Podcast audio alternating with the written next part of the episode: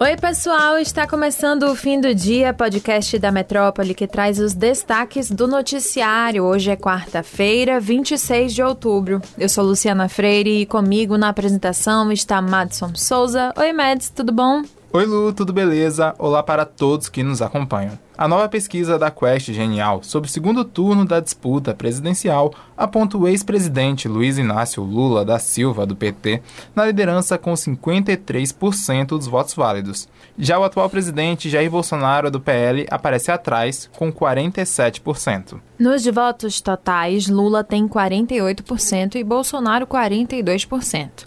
A amostra também aponta que 5% vai votar branco ou nulo e 5% também não sabem.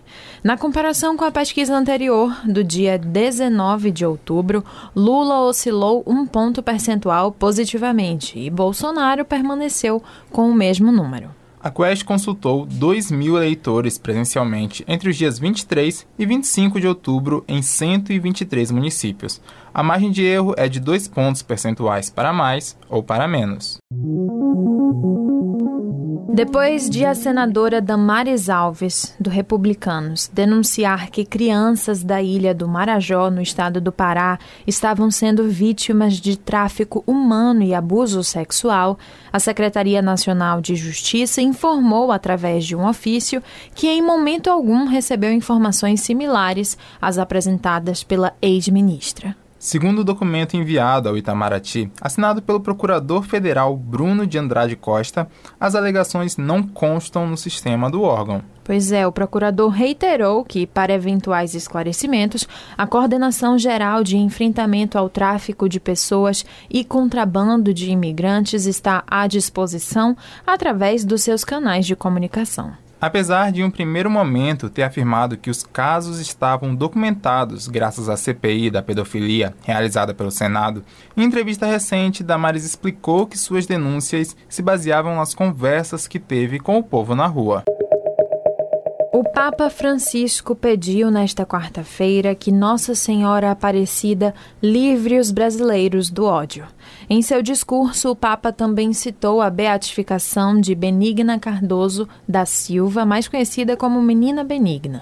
Benigna, considerada heroína da castidade, é a primeira beata nascida no Ceará a receber o título. O Papa disse, aspas, a vida do mundo depende do nosso testemunho coerente e alegre do Evangelho. Um aplauso à nova beata. Peço a Nossa Senhora Aparecida que proteja e cuide do povo brasileiro, que é o livre do ódio, da intolerância e da violência, fecha aspas. A declaração foi dada pelo chefe da Igreja Católica durante a tradicional saudação que faz em vários idiomas a peregrinos presentes no encontro. O senador Jacques Wagner, do PT, criticou durante entrevista a Mário Kertes na Rádio Metrópole nesta quarta-feira a postura de neutralidade assumida por ACM Neto do União Brasil, que não declara apoio a nenhum dos dois candidatos à presidência da República, nem a Bolsonaro, nem a Lula. Abre aspas. Dizer que conversa com qualquer um você quer conversar com você mesmo, com o espelho. Em um momento desse, é um crime não se posicionar por oportunismo. Fecha aspas, criticou Wagner. Ele chegou a comparar Neto com o avô ao criticar a ausência de posicionamento. Abre aspas, tome posição na vida como seu avô tomava. Não fique nessa de duas camisas de time dentro da mochila para quem ganhar você vestir a camisa. Isso não é postura política, é pensar só em si, fecha aspas, foi o que disse Wagner, confrontando a CM Neto sobre a sua neutralidade. Vocês podem conferir a entrevista completa no nosso portal youtube.com/barra portal Metro. Depois de ser denunciado por obrigar funcionárias a colocarem o celular no sutiã para filmar o voto na urna eletrônica durante as eleições, o empresário do setor do agronegócio, Adelar Eloy Lutz, assinou um termo de ajuste de conduta com o Ministério Público do Trabalho. O acordo, assinado na terça-feira, dia 25, prevê que o homem faça uma retratação pública, reforçando o direito de liberdade de voto, além do pagamento de indenização por danos morais coletivos no valor de 150 mil reais.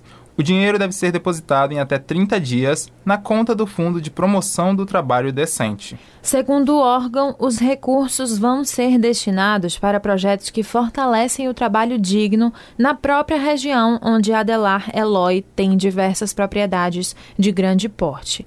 Ele é do município de Formosa do Rio Preto. O empresário recebeu o prazo de 48 horas a contar da assinatura do termo para publicar nas redes sociais um vídeo em que esclarece que assediar trabalhadores é uma prática ilegal.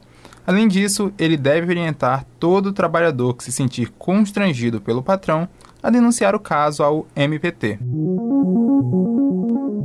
E é isso, pessoal. O episódio de hoje fica por aqui, mas se vocês quiserem conferir estas e outras notícias, basta acessar o metro1.com.br.